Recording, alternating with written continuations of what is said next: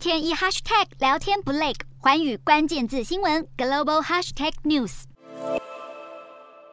才刚接下新加坡副总理职务，身兼财政部长的黄循财面临的最大挑战就是全球都难以幸免的通膨巨兽。为了对抗通膨，新加坡要大撒币，推出高达十五亿新币（大约台币三百二十二亿）的援助计划。新加坡四月核心消费者物价指数 CPI 年增百分之三点三，创下十多年来新高，因此当局赶紧出手援助。这一项方案主要包括在八月以商品与服务券形式，向一百五十万名中低收入民众发放三百新币现金补助。所有家庭可获得一百新币水电费补贴，符合资格的计程车司机能拿到一百五十新币的一次性补助，以及提供津贴，鼓励中小企业采用节能设备来因应攀升的能源成本。黄循财表示，援助计划主要是针对低收入与弱势民众，因为这些人是受到通膨冲击最大的族群。其他亚洲国家也难挡通膨。南韩央行预估，南韩今年通膨有可能会超过财政部先前宣布的预估值百分之四点七。南韩央行认为，通膨攀升的原因包括俄罗斯长期入侵乌克兰、